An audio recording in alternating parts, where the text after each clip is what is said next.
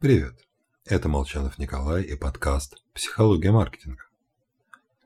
Застенчивые люди вроде меня, которым сложно подойти к девушке на улице, с огромной радостью встретили появление сайтов знакомств.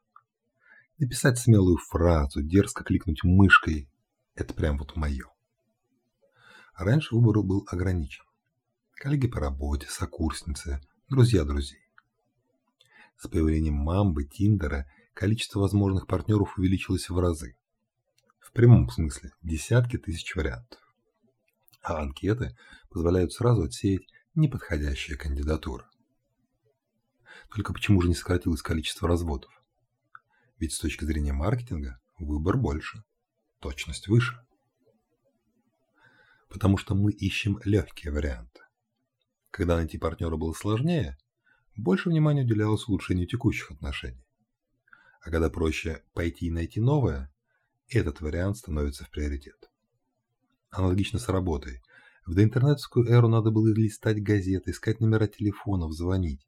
Хочешь поступить в конкретное место – иди туда ногами. Выясняй, когда работает отдел кадров, спрашивай, что есть. Легче работать там, где устроился. Теперь менять работу проще. Вот ее меняют чаще. Чем шире доступнее выбор, тем больше усилий требуется для сохранения текущего положения дел. Инициативы по повышению лояльности обходятся дороже. Помните об этом и всего вам хорошего.